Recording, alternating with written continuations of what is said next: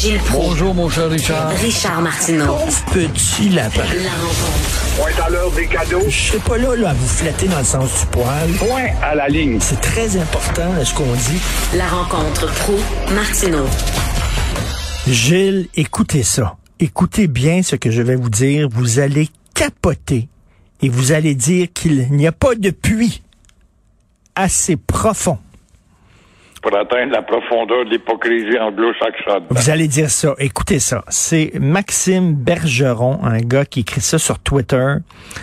Expérience vécue dans un café branché de Montréal. On m'a accueilli en anglais dans deux succursales différentes à quelques jours d'intervalle. Et dans ce même café, Gilles, il y a un écriteau qui demande aux clients de parler de façon non genrée pour le confort de tous. Donc, vous n'avez pas le droit de dire il ou elle parce que ça va faire de la peine aux transgenres. Mais par contre, les francophones, on s'en contre Saint-Cyboirise. Qu'est-ce que vous en pensez? Et que fait ce gars-là qui se plaint là?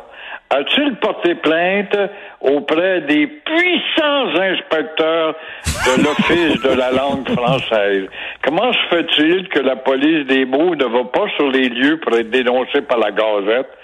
CTV, avant ça, il y avait des méchants gardiens de l'office qui s'en prenaient un pauvre petit marchand qui payait des taxes à Valérie Plante, qui a de la misère à arriver et qu'on exploitait en plus en lui demandant de se dépersonnaliser pour quitter sa belle culture dominatrice. Comment ça se fait que l'office ne se met pas le nez dans ces... Et le commerce comme ça, j'en ai vu moi, ça rue Stanley, ça ressemblait un peu à ça.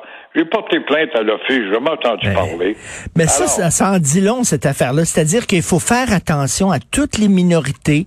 faut faire attention à toutes les minorités religieuses, culturelles, sexuelles. faut pas faire de la peine aux trans. faut pas dire il ou elle, ça. Mais les francophones, on s'en calisse. C'est ça, là. Pourtant, on est une minorité, Ben nous oui. en Amérique du Nord, mais ils ne le savent pas. Ils nous prennent pour plus puissants qu'on ne l'est, ou ils savent fort bien que nous achevons. Ils savent fort bien, c'est des hypocrites. Mm. La profondeur de l'hypocrisie saxonne est inégalée, ne l'oublions pas. Tu vois, rien qu'à te lancer ça, ces phrases-là, depuis quelques années, normalement, ça aurait dû créer une réprobation épouvantable. Mm. Il n'y a même pas de réaction. Le pire ennemi des Québécois est encore Ben, l'indifférence. vous le dites, vous le dites exactement. Hier, ça, m'intéresse. Exactement.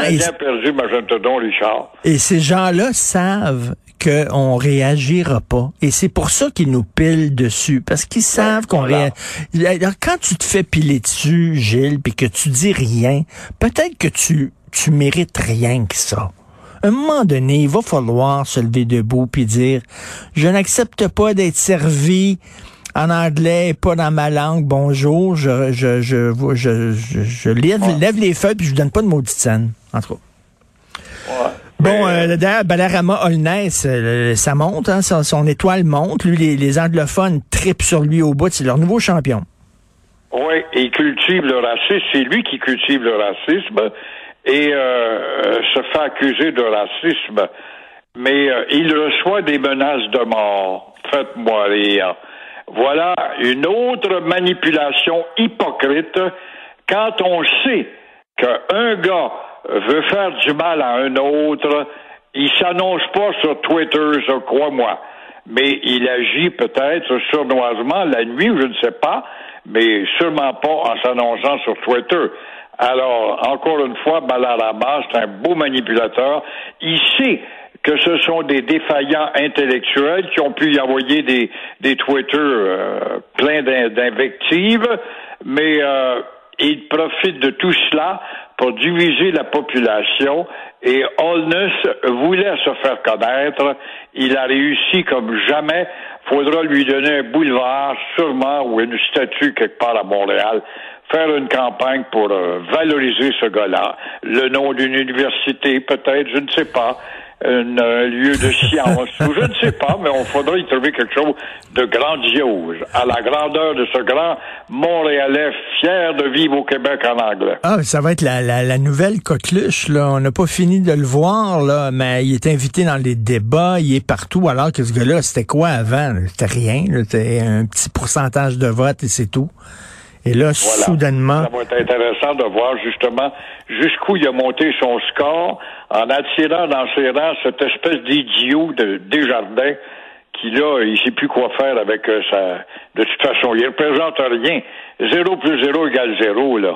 Mais quelle déception quand même, ce gars-là, parce que vous m'en parliez, je dis, ah, il a l'air intéressant, je l'ai interviewé ici à l'émission, c'est correct, c'est le fun. Je me dis, ah, tiens, c'est une troisième voie possible, tout ça. Puis là, juste pour le calcul des votes, il a dit, je vais m'associer à lui. Voyons donc, n'importe Ben, quoi. toi. Vous parliez du Canadien, euh, donc euh, vous dites qu'il s'est rendu une équipe de misère. Ben oui, nos grands experts d'estrade, là, je sais pas ce qu'ils vont avoir à dire. Ils disaient tellement qu'il était en forme, puis beau, puis jeune, puis rapide, sans jamais, sans jamais étudier les équipes des autres villes, comme si les autres villes, là, on est prêt, on a une bonne défense, on est prêt, on a une bonne offensive, on a un bon gardien.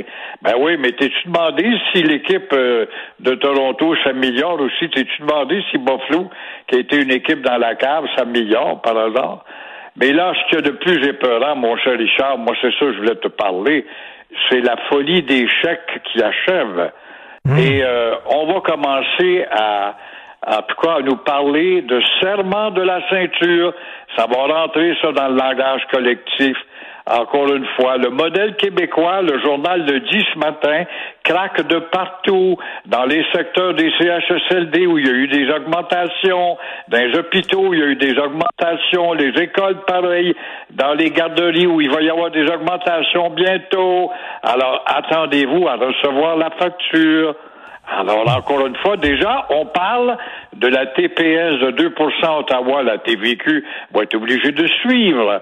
L'essence est très chère. Québec profite de la taxe ascenseur. Les taux d'intérêt, en janvier, tous les experts des banques vont dire que le taux d'intérêt va augmenter.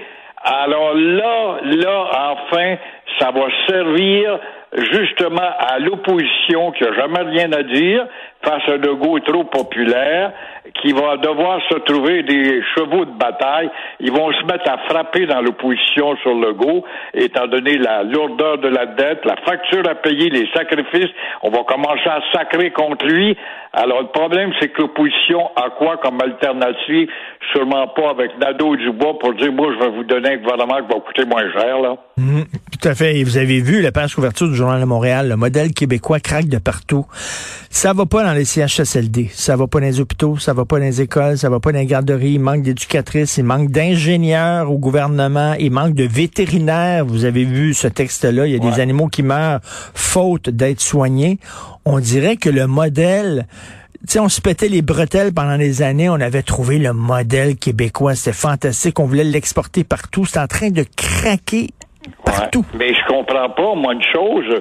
Où sont tous ces gens-là qui étaient là il y a un an et demi? Ils sont pas tous morts, donc il y a eu tant de morts que ça en un an et demi. Comment se fait qu'on a plus de profs, plus d'infirmières, plus de modèles, plus d'ingénieurs, plus de ci, plus de ça? On a des joueurs de hockey, par contre.